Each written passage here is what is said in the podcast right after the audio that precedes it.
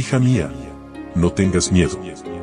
Un devocional que te ayudará a aliviar tus preocupaciones, mientras aprendes a vivir en la paz del Dios Todopoderoso.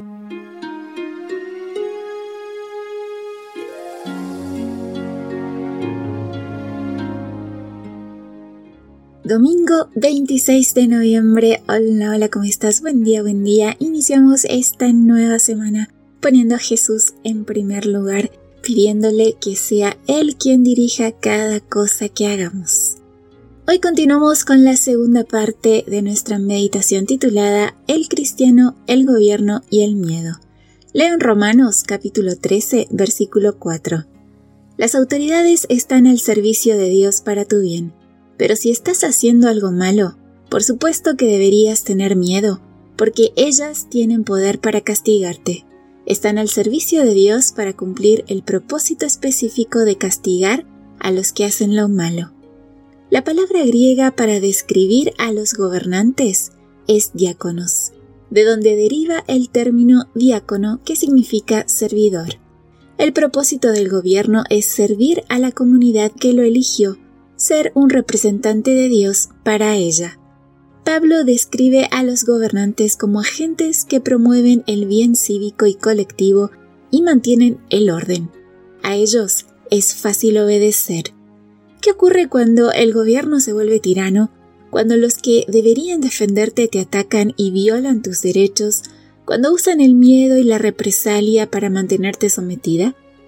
Tales actitudes no inspiran obediencia.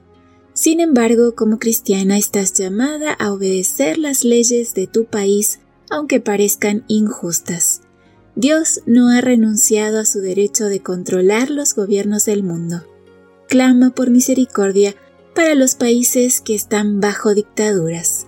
No te enredes en la política, pero tampoco te cruces de brazos cuando ves que la soberanía de tu país desaparece. Ora, ayuna, educa y sensibiliza a tus amigos y familiares. Pablo vivió bajo el más perverso de los soberanos, Nerón. Sin embargo, apeló a la protección de la ley aunque sabía que no siempre se cumplía y a menudo no era justa. Conocía sus derechos y reclamaba su cumplimiento.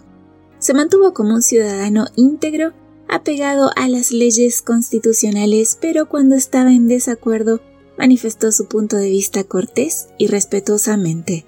Es muy difícil decir que hay que obedecer a un gobierno corrupto. Sin embargo, Pablo dejó claro que el cristianismo no es un movimiento para cambiar gobiernos. Nuestra obligación es predicar el Evangelio y orar por los individuos que ocupan las posiciones de poder, aun cuando fracasen en su objetivo de proteger a los ciudadanos y ser servidores de Dios para impartir el bien y la justicia. Como pueblo no debemos mezclarnos con asuntos políticos.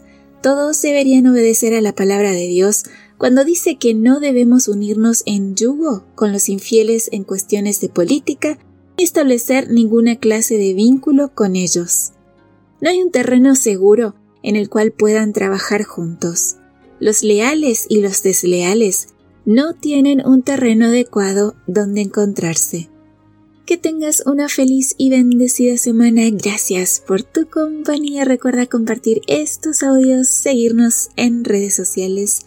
De mi parte un abrazo muy fuerte. Yo te espero mañana aquí, primero Dios, en nuestro devocional para damas. Bendiciones. Gracias por acompañarnos. Te recordamos que nos encontramos en redes sociales. Estamos en Facebook, Twitter e Instagram como Ministerio Evangelike. También puedes visitar nuestro sitio web www.evangelike.com